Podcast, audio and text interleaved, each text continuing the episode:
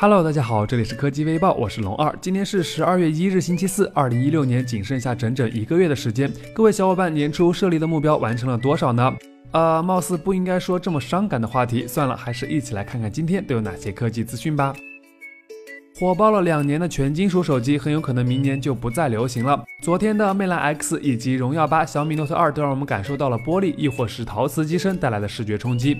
现在有业内人士爆料称，三星和苹果明年旗舰都是玻璃机身。三星咱不用说，下一代 iPhone 很早就有传言称明年要回归双面玻璃加金属中框的设计了。那么问题来了，你喜欢金属还是玻璃呢？对于期待诺基亚手机回归的小伙伴，现在好消息终于来了，HMD 正式宣布将在明年年初发布全新的诺基亚手机。而他们取到了未来诺基亚品牌十年的授权，同时 HMD 强调，即将在明年年初发布的全新诺基亚手机将采用安卓系统，并于明年上半年正式开卖。同时，该公司还将运营诺基亚品牌的低端手机业务。小编想说欢迎回归，但也请别让大家再失望了。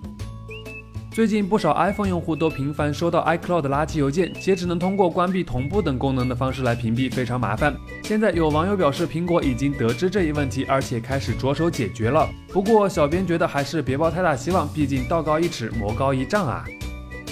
今天，支付宝官微发布一条关于打击电信诈骗的公告，其中提到了关于转账的新规定。报告称，从今天起，支付宝单日转账笔数上限为一百笔，金额相关规定保持不变，同时不再为销售 POS 机类的商户提供服务，其他各项服务均不受影响。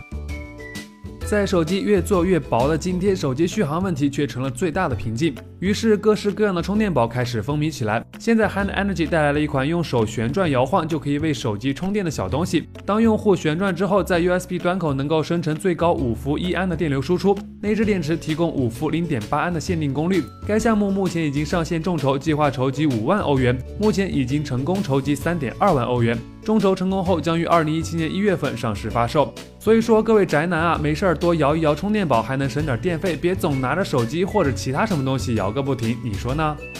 好了，以上就是今天科技微报的全部内容了。欢迎大家访问我们的官方网站微姐 .com，当然别忘了关注我们的微信公众号微姐，获取最新的推送科技资讯，媒介播报。我们明天再见喽。